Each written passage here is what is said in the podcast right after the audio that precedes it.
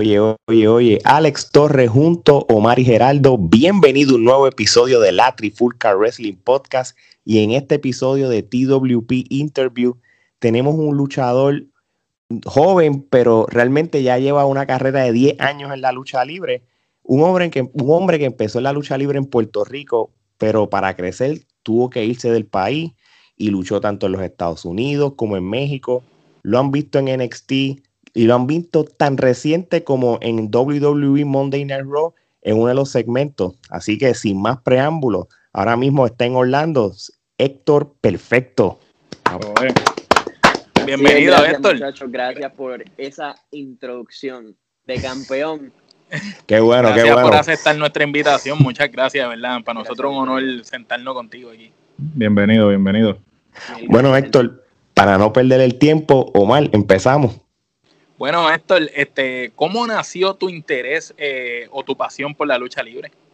Mira, realmente de pequeño yo no fui de deportes. A mí los deportes no me gustaban. Ok. Este, so, yo intenté varios, que si estuve en una liga de bowling, este, natación, un tiempito, pero no, ninguno me llamaba la atención, la verdad, hasta que un día me regalaron un juego de lucha libre. Por ahí fue que empezó. Me ¿Te acuerdas cuál? Creo que fue SmackDown versus Raw 2006, si no me equivoco.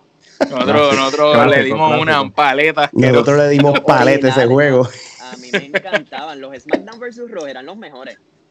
So, me regalan uno de esos juegos y me juqueo.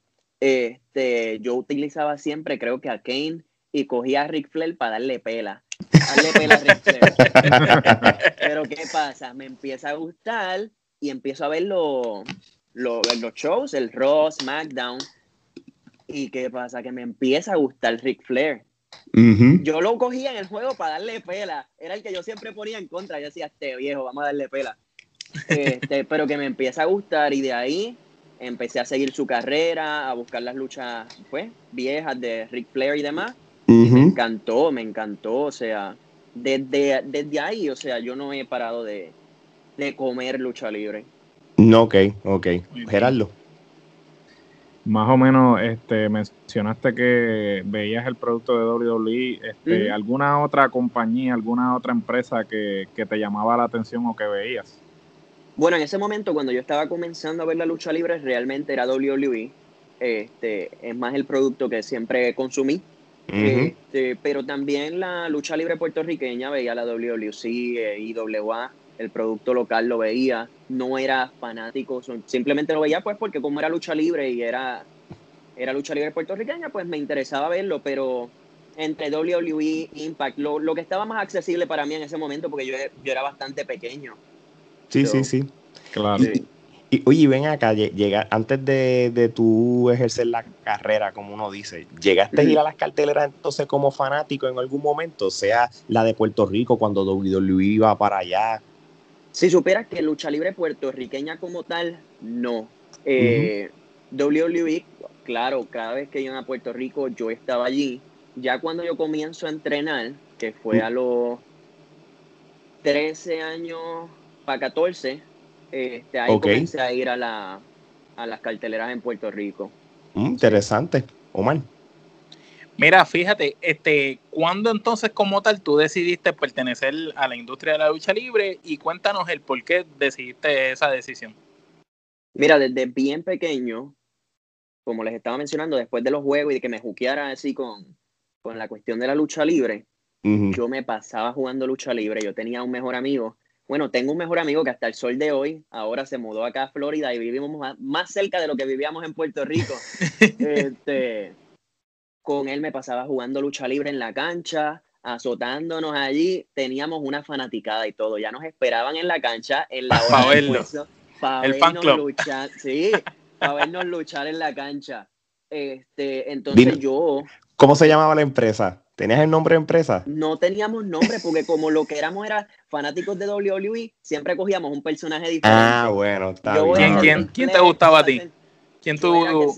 Normalmente Ric Flair, o si no Randy Orton o Elijah Burke, que a mí me gustaba por algún Oh, sí, claro. Elijah Burke. Este, Pues entonces luchábamos allí en, en, la cancha de la escuela y cuando cumplo los 13 años, veo que hay una escuela de lucha libre en Puerto Rico cerca de donde yo vivía, en Carolina. Y me estuvo bien curioso porque pues mm. yo, obviamente como soy niño, en ese entonces no sabía, no tenía conocimiento de que eso existía allá en Puerto Rico. este, era la escuela de lucha libre de Tommy Diablo. Mi maestro Diablo. Muy buena escuela. Sí, Uno de los mejores maestros y le he enseñado y responsable de, de mucho, de que esa última generación de luchadores que están por ahí, todos vinieron de Sí, todos son de Tommy Diablo y yo lo digo de, los, um, de los maestros de ahora. Para mí, Tommy Diablo, y no es porque sea mi maestro, pero para mí Tommy Diablo, de los mejores maestros. Pero nada, veo que en una escuela. Sí, no, sé que han hablado con Oti Fernández, también pues él estuvo cogiendo clases con Tommy un tiempito. Somos de la misma escuela. Este, nada, veo que Tommy tiene una escuela en Carolina. Me estuvo súper curioso y voy a ver la escuela y demás. A mí me encantó. Desde que entré me gustó todo, pero por situaciones no, no podía entrar a ese momento a la escuela hasta que luego en ese mismo año eh, se me da la oportunidad y ya cuando voy a cumplir los 14 comienzo allí en la escuela de Tommy Diablo. Muy bien, interesante. Gerardo. Pues, ya mencionaste entonces que tu maestro eh, eh, lo fue el Tommy Diablo. Háblanos de esos primeros entrenamientos. No, los, las primeras clases mortales. Yo me acuerdo de mi primera, primera clase. Era, eh, era clase slash seminario. Ese día tenían invitado a Pablo Márquez. Uf. Oh tenían de invitado a Pablo Márquez. Yo nunca en mi vida había cogido una caída, nunca había hecho nada. Literalmente era mi primera vez en un ring. Entonces Pablo, me acuerdo que me cogió, me hizo 20 llaves allí. Y yo como que, ¿qué está pasando? Y Tommy, no, relax, que eso es para que tú aprendas. Déjate llevar, déjate llevar. Sí, déjate llevar. Y allí, yo ahí todo, todo doblado. ¿Qué está pasando aquí? Pero ya tú sabes, esas primeras clases, dolor de cuello, dolor de espalda, dolor de cabeza, pero dos pastillas y seguimos andando, porque de verdad que a mí me encantaba. Yo quería regresar el siguiente martes para coger más cantazos. Que ese es el embudo. Del primer día no muchos van a regresar.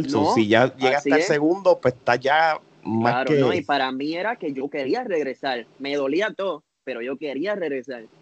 qué chévere, qué chévere. Este, ven acá. Ya nos dijiste dónde entrenaste, quién fue tu maestro. ¿Cómo fue tu debut en un cuadrilátero? O en otras palabras, ¿cómo fue esa primera lucha que tuviste? Bueno, pues para contarte algo que esto no mucha gente lo sabe. Cuéntame. Mi debut, debut fue de árbitro, no fue de luchador. Okay. comencé como árbitro en la empresa LWE, era mayormente en Aguas Buenas y creo que hacían uno que otro evento en Comerío. Ok. Ahí fue como yo comencé, era un ángulo donde yo iba a, pues eventualmente a luchar. Yo era árbitro que iba a terminar luchando. La, pasaron cosas, la empresa cerró, whatever. Luego de eso, se me da la oportunidad de luchar enmascarado, que esto es otra gente, eh, otra cosa que no mucha gente sabe. Eh, ¿Conocen al luchador Mr. X de WWC? Sí, sí. Claro. Sí, pues sí, sí. En ese entonces había una compañía, se llamaba SSW, en Toa Alta, estuvo muy poco tiempo también. Yo era Mini X. ok. ¿Y era pareja de él o, era...? Sí, sí, sí, Yo era pareja de Mr. X. Como hicimos fue que Mr. X hizo su debut en SSW y yo salí debajo del ring a ayudarlo a ganar, como el Hornswoggle. sí, sí, sí, como la mascota. la mascota, Yo era el mini X. Este, nada, se supone, eh, lo que se tenía eh, planeado era que yo finalmente me iba a desenmascarar. Tuve unos problemas con Mr. X. Cuando me voy a desenmascarar, en, en ese evento, eso se hizo detrás de, o sea, en la, detrás de, cámara. Sí, sí. No, claro, sí, cámara, sí. en, el camerino. Eh, claro. Se hace esa promo donde yo me quito la máscara, se va todo en negro. Ya para el próximo evento se supone que yo regrese, pero yo regreso sin máscara. Se cae la compañía. no, güey. Qué mala suerte, mano. El de árbitro se fue a pique. Cuando se supone que luchara en el evento, que era un evento grande, se fue a pique el de Mini X, me quito la máscara, se y va se fue. todavía no se sabe quién soy en todo esto. Ya luego, pues nada, debuté como tal en la empresa CWA, que allí es donde estuve bastantes años. Ok. eh, bajo el personaje de El Cuerpo Perfecto HGT, Ok. Muy bien, muy bien. La empresa del pueblo. la empresa del pueblo, así es. Interesante. Aparte, aparte de esas empresas que nos mencionaste, ¿tuviste la oportunidad de luchar en otras empresas eh, independientes de Puerto Rico? Y si nos pueden mencionar algunas y si tuviste algunas anécdotas memorables, algo que nos puedas contar de ellas.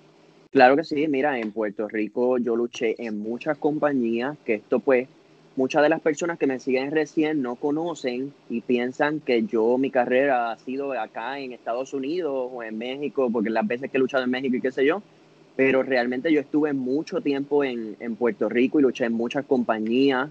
En CWA fue donde más tiempo yo estuve. Estuve en una compañía que estuvo un tiempo, se llamaba NPW. Este, que estaba ya Chain the Glamour Boy, estaba, habían varios luchadores. Esa, e- esa compañía tuvo un momento fuerte. Tuvo sí. una buena corrida, tuvo una muy buena corrida. Pues estuve allá, estuve en PRWA. Y bueno, es que realmente si me pongo a mencionarte compañías no termino. CW. Corriste, corriste el circuito independiente toda- completo.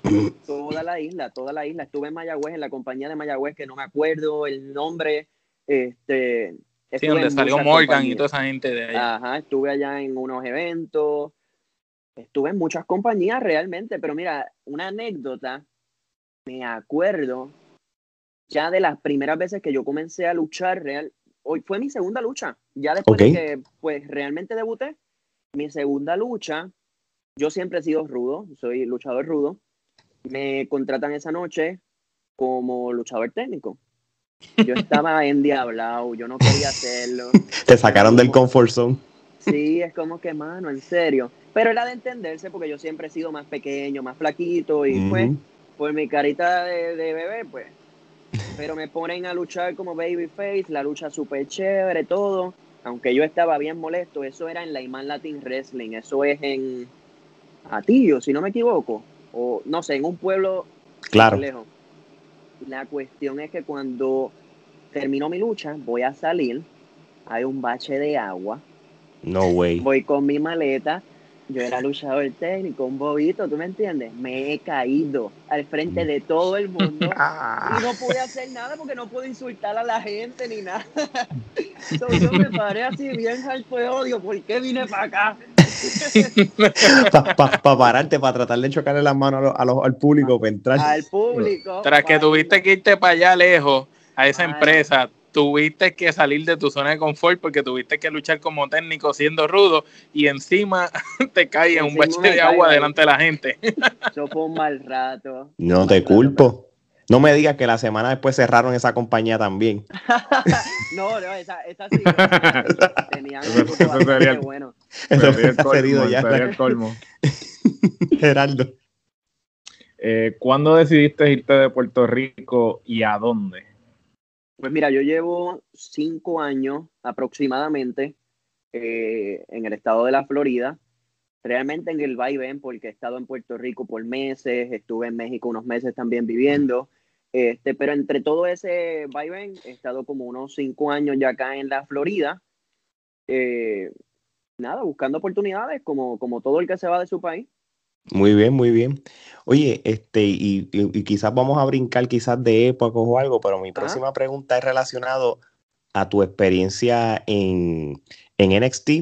Sí. Cuando tú hiciste las luchas que fueron televisadas en NXT, tú hiciste pareja con Ricardo Watts, ¿verdad? Si no me equivoco. Este, ¿cómo fue esa experiencia de NXT? O, o vamos a ponerlo de esta manera, ¿cómo fue que tú entraste a NXT de una manera u otra? Pues mira, cuando yo llego acá a, a la Florida, yo realmente no, no estaba muy enfocado en la lucha libre. ¿Ok? Yo lo que realmente yo siento que la lucha libre es para mí, porque de alguna manera u otra, aunque yo trate de desviarme, pues termino de nuevo en la lucha libre. Y cuando me eh, mudé para acá, para los Estados Unidos, decido ir un día a un evento que grababan acá en Universal Studios de Impact Wrestling, TNA. Oh, sí, sí. Sí. Nada para ver, porque pues obviamente yo dije, ay, un eventito ahí, vamos a verlo. Y es gratis.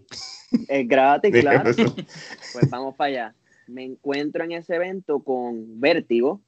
Eh, Vértigo vive acá en la Florida y Vértigo me dice, mano, ¿qué estás haciendo? No estoy luchando ni nada. Ah, pues baja para esta escuela, que es la de eh, los Wild Samoans, el Wild Samoan Training Academy. Sí. Sí. Y nada, pues acepté su invitación, fui para allá con él, allá conozco a AFA, AFA hay y comienzo a estudiar en, a estudiar, no, a, entrenar en su escuela. Y desde ahí pues estuve un tiempo con él, con AFA, hasta que en un evento pues le piden a AFA que lleve, que envíe varios de sus muchachos para NXT que los necesitan de, de extra, talento extra. Y AFA, para eso me acuerdo, yo estaba en Puerto Rico, eran navidades. Yo estoy en Puerto Rico compartiendo las navidades con mi familia. AFA me envía un texto y me dice, ¿cuánto tú pesas, Héctor? En ese entonces yo creo que yo pesaba 120 libras. Y me dice, diache, hermano, pues nada, déjalo, porque están buscando gente que pese 205 libras. Que eh, Era bastante. Pues, no, el cambio del cielo a la tierra. Sí, sí. Gente, que pese 205 libras o más. Y nada, yo le agradezco, mira, Afa, mil gracias por tenerme en consideración, pero no, realmente, o sea, ni, no estoy ni cerca del peso. Sí, sí, no, no, no te puedo decir que en dos semanas lo puedo lograr. no, hay, forma. Cinco libras. Ni comiendo lechón. Ni comiendo lechón todas las navidades. pero no es por nada. Ok, son 85 libras más. Él estaba en Puerto Rico en Navidad. Lechón, pavo. Cinco libras podía. Tripleta. Sí, pero también hay que, hay que ver cómo iba a poner las libras, porque una cosa es ponerle músculo, una cosa es ponerle en grasa, que llegara a 205 y, y pareciera una pelotita, tampoco era que... Ahí me dicen, gracias por todo, arranque Sí, sí, sigue, sigue por ahí. No, mano, pues le agradezco a AFA como quiera, y él me dice, bueno, yo voy a enviar tu información, y que sea lo que tenga que ser, tú hazte loco, y si te llaman, baja para allá y yo, ah, pues dale, tranquilo, olvídate, yo. Yo no esperaba que me escribieran realmente. A los 20 minutos recibo un texto, de eh, un email de WWE invitándome para el evento de NXT. Y yo como que... Mm". Uf. No, ya tú sabes, o sea, realmente... Son palabras grandes. Yo no lo creía cuando yo vi en mi email WWE, yo me quedé como que, ¿qué es? Tú dijiste eso es algo de shop o una ah, promoción o algo. Te, te, fake, te fake. me van a hackear la cuenta o algo. no, pero pues sí, se, dio. Yo regreso de, Puerto Rico y estoy allá en NXT. No me utilizan en ese evento. Yo estuve pues backstage y todo, conocí a los muchachos, hice todas las conexiones. Ya luego al mes, sin, ah, sin yo estar en comunicación con ellos ni nada, recibo un email de vuelta nuevamente invitándome para otro evento. Cool. Ya esto, pues fue directo con WWE. Ah, ya yo no estaba entrenando con AFA, yo pues por razones personales me había cogido un tiempo, luego mm. de, que estuve allá, me había cogido un tiempo fuera de la lucha. Ok. Y me pues recibo ese email de WWE, que ahí entonces cuando voy por segunda vez que lucho, lucho por primera vez en televisión con WWE, que fue contra Heavy Machinery. Uf. Qué, wow. qué manera, qué manera de luchar en televisión. qué debut, qué debut. No, no, hubo como un macheo, no, te tiraron con los Heavy Machinery. Literalmente ahí con Heavy Machinery. Tengo una foto que la sacaron como desde el público, que la tengo, creo que la tengo en uno de mis Facebooks. Este, Está Heavy Machinery en una esquina y estoy yo con mi pareja en otra esquina, así bien chiquitos nosotros dos y ellos bien grandes. No, y, que, y que no solo son altos, sino que son grandes en todos los aspectos. La pela que nos dieron. Olvídate, pero, así, así se aprende. Estuviste allí, que eso es lo que importa. Oye, ¿y, y, tú, ¿y cómo estaba la ansiedad o los nervios detrás de la cortina tú entrar? Porque es, es, NXT. Que pertenece a WWE, la empresa más importante. Claro, es WWE, o sea, inexplicable estar allí, el simple hecho de que cuando uno llegue, mira, cuando yo llego, antes de contestarte esa pregunta, claro. cuando yo llego allí a NXT, eh, me siento en una esquinita porque tienes que firmar tus papeleos y lo que sea. Yo me siento en una esquinita y estoy esperando instrucciones. Claro. La primera persona que me pasa por al frente es William Regal. Y William Regal me ve y me dice, ¿qué tú estás haciendo? Y yo, pues aquí sentado esperando instrucciones. No, pues arranque, cámbiate que tú vas a luchar. y yo como que, Ah, ok. Ok. No, y, y tú, ok, él sabe quién soy yo. Claro, sí, ¿no? Ya, o sea, ya él sabía que yo iba a luchar y todo. Este, y yo como que, ah, ok, gracias.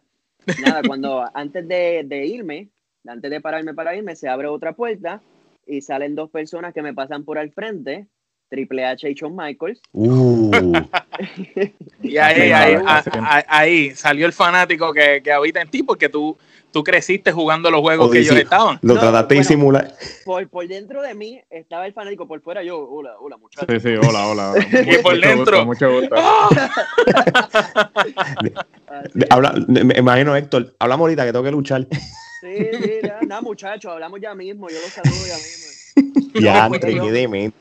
Sí, ellos me pasan por al frente en el pasillo, es, es en la Universidad de Full Sail, esos Sí, sí. pasillos no son tan grandes, No. ellos pasan por al frente de, de mí, otros compañeros, y me saludan, me dan la mano, a ellos también, como que cualquier cosa que necesiten, muchachos, vengan a donde nosotros, sin miedo. Este, y pues obviamente ya tú sabes, los nervios y la cuestión, pero, ajá, antes de la lucha, no, unos nervios brutales, unos nervios brutales porque, o sea, estás literalmente en la compañía más grande del mundo, todo tiene que salir bien, todo tiene que salir bien. No puedes Y fallar. gracias, no puede fallar, es spot on, punto. Gracias a Dios, nada, la lucha quedó muy bien. Ya después estaba. ¿Qué te dijeron ellos de cómo se sintieron cuando te bajaste, verdad, de la lucha, cuando acabaste? El Sí, no, feedback. eso- Ujú. Los muchachos, por lo menos Heavy Machinery, los muchachos súper chéveres, a ellos les gustó mucho. Ya cuando entro, eh, pues están todo el mundo, realmente están lo- los ejecutivos, están reunidos Exacto. en su área, pero ya luego me encontré con varias personas, entre ellas Shawn Michaels, que lo que hizo fue vacilarme, me dijeron, diablo, me dijo, diablo, mano, esa gente te mató, estás bien chiquito, qué sé yo. So, son muy chéveres, realmente el... Yo cuando fui por primera vez, yo iba con miedo porque pues soy pequeño, no, no soy muy grande, la pura realidad, yo soy un luchador bastante pequeño, y pues yo tenía el miedo de que me juzgaran. Y todo lo contrario, todo lo Qué contrario, bueno. todo el mundo súper amable, todo el mundo bien, bien chévere. Ya la segunda vez, cuando voy la segunda vez a NXT, que lucho la, la segunda vez, eh, antes de irme del show, con la última persona que me encuentro, que me dio la mano y me dijo que hice un buen trabajo, fue con Finn Balor, que también Brutal. ese, ese tipo es así de mi estatura, bien chiquito también, pero el tipo bien humilde y, mano, gente buena, gente buena. Qué bueno, qué bueno. Gente y- profesional. Y que alguien como de la talla Finn Balor te la está dando, como que hiciste un buen trabajo. Yo creo que esa es Sí. la, la recompensa más grande que, que tú puedas coger de un profesional. Sí. Claro, es el porque- campeón de NXT ahora mismo. No Ajá. es Chencho Matapuerco el que te dijo que luchaste bien, ¿sabes? Sí, Sí. Te, te lo dijo uno de los mejores Sí, luchadores vale. del mundo y, y, y que fue la cara de Japón, de Japón De cuando estaba allá.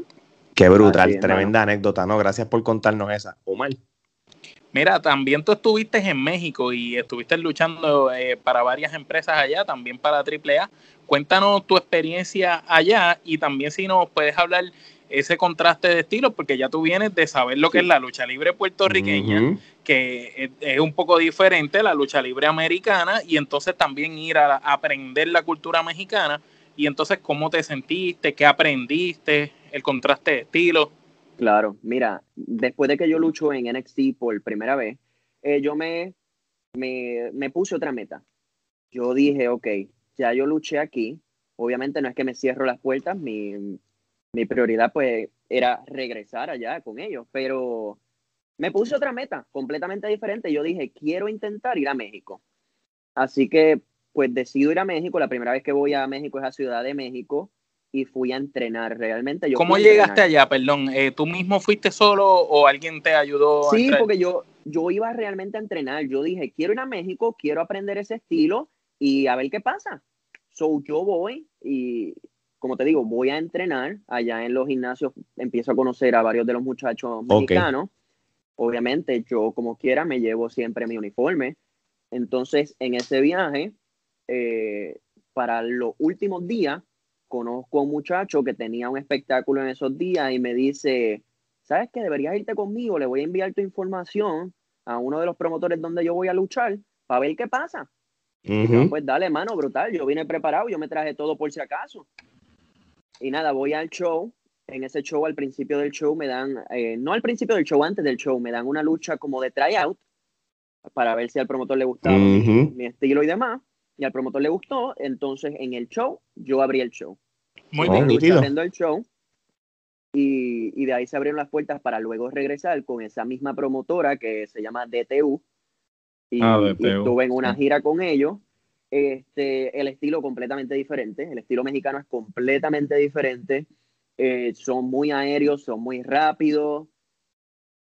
Bueno, es que realmente no, no se puede comparar con nuestro estilo. Nosotros los puertorriqueños, los americanos, somos un poco más lentos en el sentido de que pues llevamos la lucha más con calma, se cuenta una historia en el ring. So, en ese sentido, pues súper diferente, pero no, no fue difícil de acoplar porque igual a ellos pues les gusta aprender del estilo de nosotros Así que pienso que las luchas, por lo menos las luchas que tuve allí en México, fue como que una combinación entre estilo mexicano y nuestro estilo. Sí, que es peculiar. Claro, claro, sí, fue algo un poco distinto y nada, esa segunda vez que yo regreso a México fue ya con esta compañía que es la DTU y fue en una gira, se llamaba la gira de Magia Internacional. Estuve como unos 10 días, 9 días, si no me equivoco, allá con ellos y luchamos en diferentes partes del centro de México, desde la Ciudad de México hasta diferentes otras partes. Y, mano, brutal, brutal. O sea, en todos sitios que iba, la gente le gustaba mi estilo porque obviamente ellos no están acostumbrados a, al estilo de, de un puertorriqueño o de un americano, porque pues ellos todo el tiempo lo que ven, por lo menos en las ciudades más pequeñas que íbamos, lo que están acostumbrados es a ver pura lucha libre mexicana.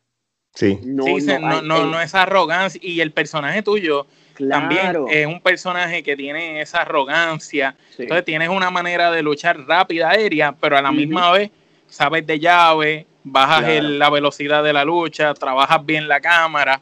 Que eso me imagino que para los fanáticos es para decirte culero y ya tú sabes. Oye, todo el tiempo, todo el tiempo. Pero me encanta eso porque pues como tú estabas mencionando, ellos eh, allá en México no están muy acostumbrados a ver personajes como tal. Y yo me considero puramente un personaje. no ok. Soy puro personaje, o sea, yo puede que, que me tire un luchón, como puede que no haga mucho, hago dos boberías, pero pues por Eres un entertainer. Eres un entertainer, punto, ¿sí? Y fíjate, los luchadores más respetados y los más importantes de la industria y los más chavos que han hecho, no necesariamente son los mejores luchadores dentro de un ring. Simplemente son los mejores en el micrófono y los mejores gimmicks, los mejores personajes. Así es. Claro, es entretenimiento deportivo, no nos podemos olvidar de, la parte más importante del entretenimiento. yo creo que tiene que haber un balance entre lo que es la habilidad luchística y tú como, como personaje, como entertainer, como dirían en, en inglés. Así es, oye, y claro está, todo depende de tus prioridades y a dónde tú quieras llegar. Para mí, y esto no es ningún secreto, todo el mundo sabe que donde yo quiero estar y donde yo quiero llegar es WWE. A mí donde me interesa que me filmen es en WWE. Este, y pues obviamente ellos lo que buscan es personaje. Así que pues yo me he dedicado el mayor tiempo de mi carrera eso, a trabajar un personaje, más que nada. No, claro, y, y, a medida que pasa el tiempo lo vas evolucionando el personaje, vas evolucionando en el micrófono, en las promos y todo. So, claro, tiene todo el sentido. Si, si, te está yendo en la línea de como estábamos hablando ahora de ese entertainer, que es lo que la WWE se, se enfoca, pues vas por buen camino entonces. Claro, está. Eh, Geraldo. ¿Cómo fue esa experiencia en Tijuana, en especial teniendo entrenamientos con Da, que pues sabemos que es un luchador ya probado de, de, mucha experiencia? Pues mira, me fui a Tijuana a principios de este año. Eh, no sé si ustedes conocen o no, pero yo el año pasado, 2019, a principio de año, yo me tuve que operar de una rodilla. Yo estuve un año completo. Sí, lo vimos en las redes tuyas, sí, lamentablemente, sí. Así es, yo estuve un año completo fuera de la lucha libre. Wow. Gracias pues, a esa operación. Pero ya cuando me dan mi clear para poder regresar al ring, pues te digo, yo me pongo metas así como que drásticas. Yo dije, quiero ir a vivir a, algún sitio diferente para continuar mi carrera. Y fue México nuevamente, fue en Tijuana. Allá tengo de amigos pues hasta, um, a Daga, a Tesa, porque ellos viven allá en, Tijuana. Sí, actualmente, sí, sí. Sí. Y nada, comencé a entrenar por allá con Daga, hice varios espectáculos también allá en Tijuana, Mexicali. Estuve en la compañía de The Crash, que lo que estuve realmente fue un show. Eh, hicieron un, un, grupo de puertorriqueños que eran llamados los discípulos del Mesías. Oh, sí, vi, vi la foto, vi la foto. Yo estaba entre ellos, pero pues nunca se llegó a, un acuerdo y, nada. Sí, fue one night stand. no, se concretó nada. Pero fíjate, la, foto, la foto está, por lo menos de que, de que tuvo ese, esa idea, ese concepto. claro, que se iba a dar. No, y hubiera estado bien chévere, pero nada, cosas que pasan y no, me claro. por nada, así que pasó eso y nada, estuve luchando en allí en Tijuana con los muchachos, aprendiendo de Daga, que es un súper maestro. Oh, yes, sí, sí, sí. De verdad que ese tipo es al 100, al 100 de verdad. Hasta que pues comenzó esto del, coronavirus, como ya ustedes saben, y tuve que regresar acá. Mm, ok, ok.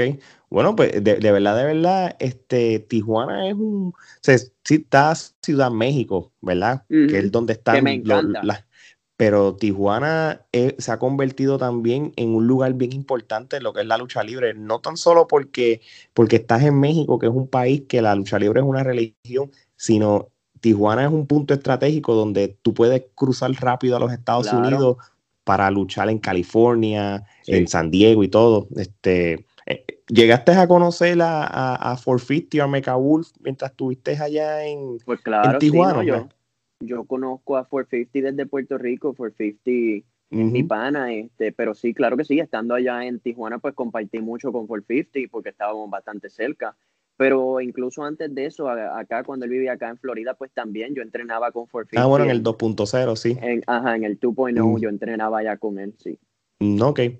Sé que nos acabas de decir que por la pandemia, pues, pues tuviste que regresar a Orlando. Este, ¿Qué estás haciendo actualmente ahora mismo en Orlando a cuanto lucha libre se refiere? Pues mira, realmente me he dedicado desde que llegué acá a entrenar. Estoy entrenando bastante. Ok. No, no he estado activo en las compañías porque pues realmente no, no quiero estar, o sea, con todo lo que está sucediendo, no quiero estar de una compañía a otra, ni, ni, nada por el estilo. So, me he enfocado en entrenar y pues ya si se dan oportunidades un poco más grandes, pues esas oportunidades las estoy tomando. Muy bien. Muy bien. Fíjate, ahora vamos para esta pregunta que no puede faltar, ¿verdad? Eh, cuéntanos cómo te sentiste de esta nueva experiencia con WWE y haber salido en ese segmento de Monday Night Raw. ¿Qué nos puedes hablar sobre eso? No, mano, pues brutal. Mira, como les estaba mencionando ahorita, para mí este año se supone que yo estuviera en México. So, esto no es algo que yo tenía, pues, pensado, que claro, no estaba en mis planes realmente. Pero todo pasa por algo, digo yo. Y cuando regreso acá, pues me pongo en contacto nuevamente con WWE. Y, y nada, se me da esta oportunidad para ir a, Monday Night Raw el lunes pasado. Y es para, para el segmento con, con Art Truth. Sí, sí.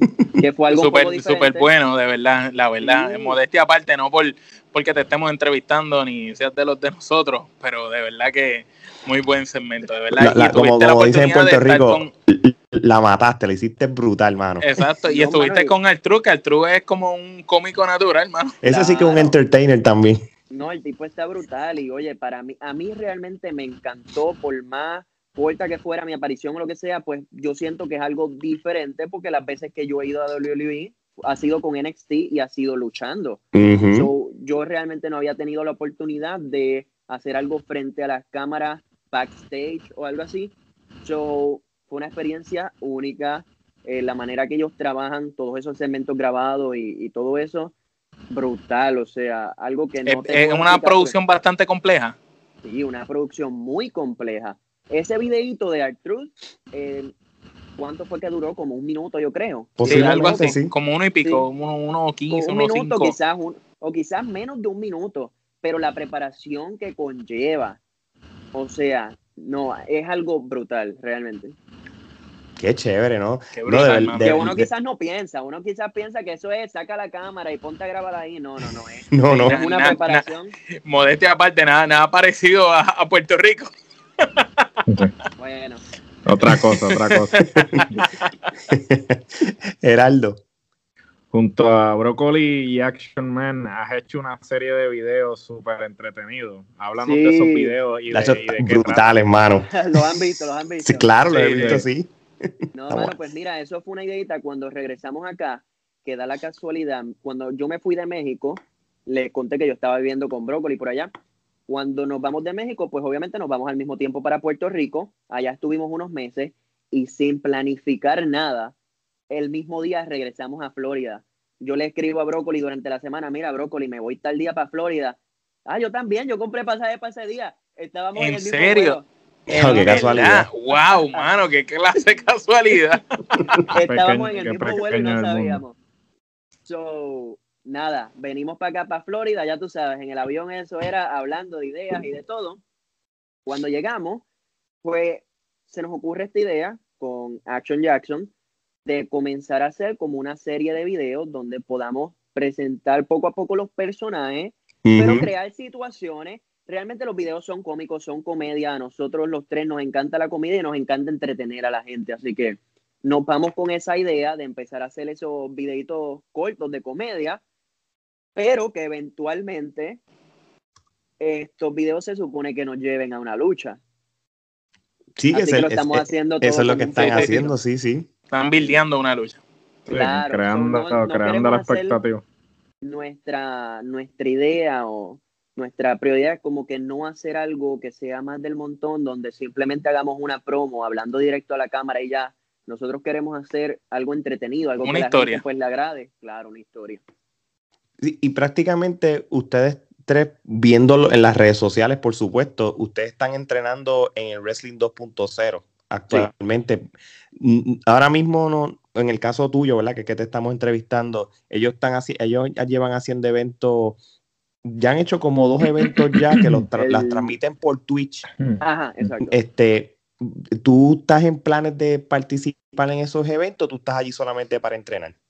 Pues aún no sabría decirte si se me hizo el acercamiento para, para estar en, en los espectáculos como tal. Pero por el momento, como te dije, estoy enfocándome más bien en entrenar. Eso está muy bien. No estoy muy seguro si quiera luchar ahora mismo, a menos que sea una oportunidad, pues, un poco más grande. Sí, no, por supuesto, sí, claro. Sí, tampoco te vas a exponer. Claro, sí, por eso. Así que, pues no sabría decirte, al momento no, no creo, no creo que, que luche. Pero mientras te, entre, se sigas entre, este, entrenando y, y más con, con, ellos dos como boricuas y, y que tienen esa química y todo, pues ¿por qué no? Y, y sigan haciendo más viñetes y más segmentos para entretener Así a la gente. Es. Ya tenemos un par de cositas ahí in store. Uh, Así que, Brutal. Ah, pues seguro que sí. Nosotros cuando salgan le vamos a empezar a dar promo también para que la gente esté bien pendiente. gracias, mil gracias. Mira, vamos ahora a unas preguntas que son más bien desde un punto de vista tú como fanático, este Claro. Omar. ¿Cuáles son tus cinco luchadores favoritos de Puerto Rico de todos los tiempos? Pero para ti. Para ti, exacto. Ay, ay, ay, me la No los que la gente le mano. gusten, los tuyos. Los tuyos. No importa época ni nada, los tuyos, tus cinco favoritos de todos los tiempos de Puerto Rico. Bueno, pues me pusiste a pensar, pero vamos, vamos a ver a quién saco, porque te digo, yo era, desde pequeño fui fanático de WWE, no vi mucho así el producto local, pero Que esa pregunta va también, no te preocupes. No te preocupes, ahorita va, tranquilo. los de Puerto Rico, número uno.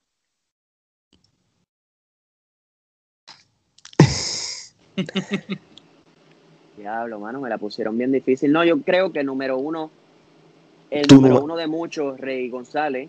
Me gusta Ok. mucho. Ah, Eso está bien, ya empezaste se Bueno. expresa Ya, ya tiene, ya tiene la, la entrevista chévere, ya completa. Ya, ya, ya complaciste Omar, mira cómo se emocionó, sonrisa de oreja a oreja. Está, está contento. No, porque obviamente ustedes conocen, pues, Rey González es uno de los más grandes frente a las cámaras, así que Sí, tendría que sí. ser Sí. uno de los de mi lista. Sin duda, sin duda. Me gusta mucho BJ, BJ Muy como bien. rudo, BJ como rudo. El micrófono es muy buenísimo, buenísimo sí. micrófono. Muy, bueno, muy BJ. bueno. Este, podemos añadir a la lista a mi maestro, Tommy Diablo. Claro que Un sí. caballo, No, de verdad, de sí. las luchas, todas las luchas de Tommy Diablo son buenas. No, nunca dio una mala lucha. un maestro, punto. Este, de los puertorriqueños, que obviamente pues no está ahora mismo en Puerto Rico y la mayoría de su carrera la ha hecho fuera, pero 450 también sería uno de Muy ellos. bueno, claro que sí. Un caballo. Y bueno, para cerrar, vamos a ver algún luchador puertorriqueño. Fíjate, me gustaba mucho luchar con esta persona. El futuro, Justin Dynamite. Muy, bueno. Tremendo muchacho. Tú tienes una muy buena lista. Así, y es tuya, o sea, que está variada y todo. Y, y, como hemos hablado, aquí nosotros hemos entrevistado otros luchadores que también son quizás fanáticos de otras épocas de la lucha libre en Puerto Rico. Tú eres más joven, pues tú por tu generación, pues es bien lógico tu lista también. Así que muy buena lista. Podemos, fíjate, podemos añadir un bono ahí. Dale, métele. Tíralo ahí. Podemos añadir a Chiqui Star. a Chiqui. Ah, problema. No, no, puede faltar. El, el, maestro de las promos. Gerardo. Bueno, siguiendo por esa misma línea. Los cinco luchadores, pero de los Estados Unidos o del mundo. En este caso, WWE. De WWE, vámonos con WWE. So, el primero, full, Ric Flair, mi favorito, completamente. Este, bueno, claro, Triple H y Shawn Michaels tienen que estar en esa lista. Eh, recientemente, podría decir que puedo añadir a esta persona en mi lista, a John Cena. Me gusta mucho, quizás no su estilo de luchar, pero pues ya obviamente con el tiempo uno va adquiriendo experiencia. Y yo pienso que John Cena es un maestro, sabe cómo echarse a la gente al bolsillo sin hacer mucho definitivamente John Cena tiene que ser uno de mis favoritos.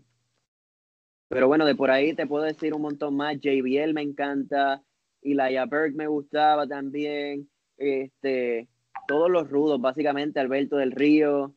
Sí, no, no. Eh, eh, eh, tienes una buena lista y, y volvemos a lo mismo. Son, como son los que a ti te gustan, de eso es que tú has sacado tu inspiración para tu, para tu personaje, por, decirlo así.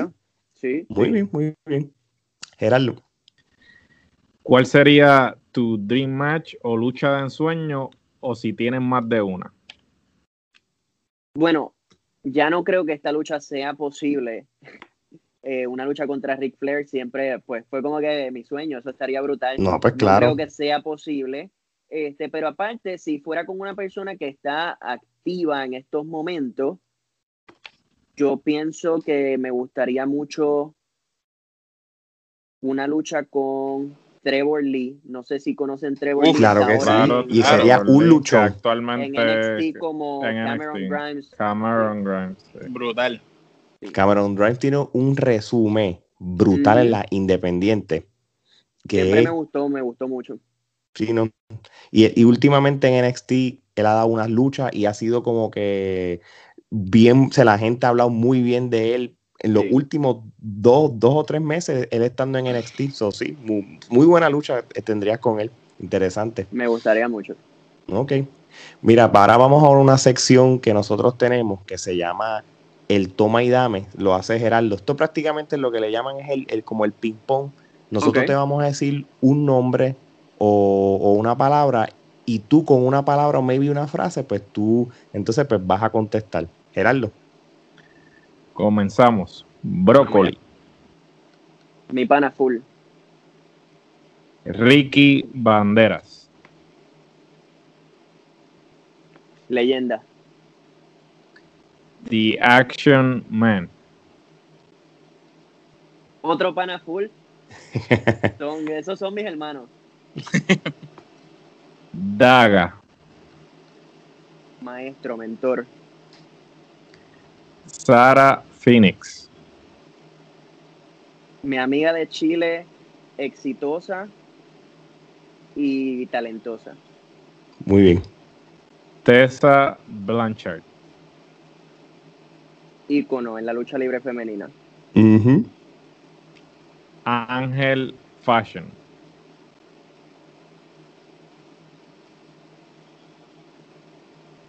Otro amigo de muchos años, exitoso también. Mecha Wolf. Trascendental. La empresa triple A.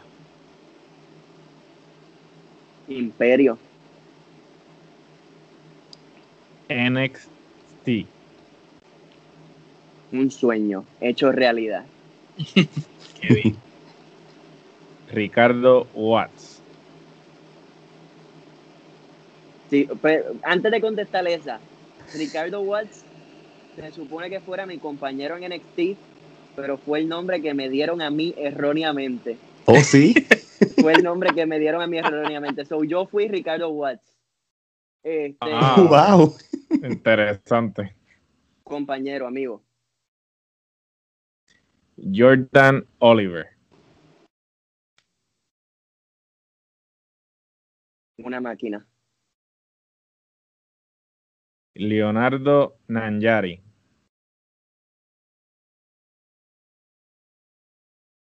Mano. Luchadorazo. Es que no. no sí, sí, sí. No, no, no, no, está bien, está bien, eso está bien. Definitivo. Wrestling 2. Wrestling 2.0. Para mí, personalmente, el cambio. Para mí eso fue un cambio. Ok.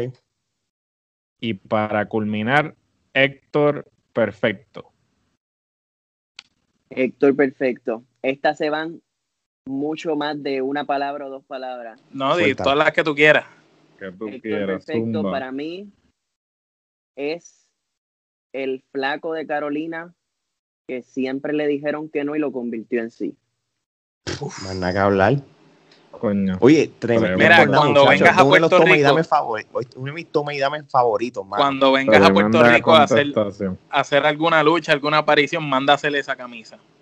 El flaco, pone de, Carolina el que flaco le de dijeron que Carolina que le no dijeron y lo que no convirtió en sí. y lo convirtió en sí. Papá, ese debería ser tu lema, tu esa estilo de tu vida, frase, tu hashtag, tu frase, todo. Empieza a ponerlo en, en práctica y cuando estés allá afuera, pues el flaco de Florida que le dijeron que no y lo convirtió en sí. Y donde, en México lo mismo. De verdad, muy buena frase, tremenda. ¿Verdad que chévere? Bueno, ahora vamos para las preguntas finales. Omar. Claro que sí. Sabemos que eres muy joven todavía, que tienes un futuro súper brillante y que lo has ido demostrando con el pasar del tiempo, pero cuando tu carrera se acabe, ¿cómo tú quieres ser recordado? ¿Cuál tú quieres que sea tu legado? Mano, igualmente, yo quiero, mira, que a mí me recuerden por la persona que nunca se rindió. Yo quiero que la gente sepa que a mí me la pusieron difícil muchas veces y yo convertí todo eso en motivación para decir, vamos para adelante. O sea, yo no me quito de independientemente lo que digan de mí o que soy muy pequeño, muy flaquito, lo que sea. Yo no me quito, así que yo quiero que la gente me recuerde como esa persona que siempre luchó por lo que quiso. Como Muy el bien. flaco de Carolina, que le dijeron que no y lo convirtió No en hay más sí. nada, no hay más nada. Oye, este, tú nos has hablado mucho de, de cómo es tu filosofía en cierto sentido de, de, de tú tener este, tus metas, ¿verdad? ¿Cuáles serían ahora en estos momentos tus metas a corto y a largo plazo? Mira, por lo menos en estos momentos y con todo lo que estamos viviendo, No, por supuesto. pues son unas metas un poco más, más complicadas, pienso yo, porque pues hay que esperar a que todo se mejore para, para cumplirlas, pero por el momento quiero seguir eh, yendo allá a WWE, espero que esa puerta pues siga abierta como lo No, ha claro. estado en estos últimos tres años, so, espero seguir yendo allá. Y, y a largo plazo lo que lo, lo más que yo quiero realmente es pues que me, que me firmen, tener un contrato en la compañía y estar allá con ellos aprendiendo y, y trabajando con ellos. Y vas por buen camino, by the way. Así que, Gracias. Gerardo, ¿Qué consejo le das a todas esas personas que quizás eh, desean ser eh, luchadores, pero le tienen miedo al fracaso? Eh, el fracaso yo pienso que es inevitable, eh, pero el fracaso es bueno para aprender de él y continuar. Así que todas esas personas que quieren entrar al negocio de la lucha libre, yo pienso que lo más importante es tener su mente clara y saber que todo se puede lograr. Es cuestión de tener la, la línea de pensamiento correcta, tener la línea de pensamiento correcta y siempre luchar por lo que uno quiere. eh, Y, y eso, en, en términos de, de, de pensamiento, eso es claro, esto conlleva más preparación física y demás, pero yo pienso en, eh, o sea, yo creo en esa filosofía. Muy buena respuesta, muy buena respuesta. Oye, antes de terminar, este, dile a todo el mundo cuáles son tus redes sociales, este, y como quiera nosotros lo vamos a poner en pantalla, pero los micrófonos son sí. tuyos. En el Instagram y en el Twitter, que no lo utilizo mucho, pero en ambos es Héctor underscore perfecto. Y en mi Facebook me pueden encontrar simplemente como Héctor Perfecto. No, ok. Un último mensaje que tengas para la gente que nos escucha tanto en Puerto Rico, los Estados Unidos, Latinoamérica de Héctor Perfecto. Claro que sí, un mensaje para todos los, fanáticos sería que apoyen, apoyen a sus luchadores favoritos. No solamente tiene que ser este servidor, pero cualquiera que sea su luchador favorito, apóyenlo, porque para eso es que nosotros trabajamos, para complacerlos a ustedes, para entretenerlos a ustedes. Y nosotros muchas veces dejamos mucho, mucho tiempo, mucho sacrificio y nosotros no nos llevamos mucho, simplemente es para entretener a la gente, para mantener a todos complacidos. Así que apoyen a sus luchadores favoritos, sigan a mis amigos de Trifulca, síganme en mis redes sociales y que no muera la lucha libre. Eso es así. Bueno, gente, este Héctor, de verdad que muchas, muchas gracias este, por haber sacado el tiempo con nosotros. La pasamos súper bien tus historias súper interesantes y hasta cierto punto hasta de superación y de motivación, de verdad que, y, que la, oye, y que se repita la visita, de verdad. Que así sea, muchachos, mil gracias. Saben que estoy disponible en cualquier momento que quieran tener otra conversación, aquí estoy. Ah, pues qué bueno saberlo. Muchísimas gracias, papá. Gracias por aceptar nuestra invitación. Bueno, de parte de Omar, Geraldo, Alex y Héctor Perfecto, esto es hasta la próxima.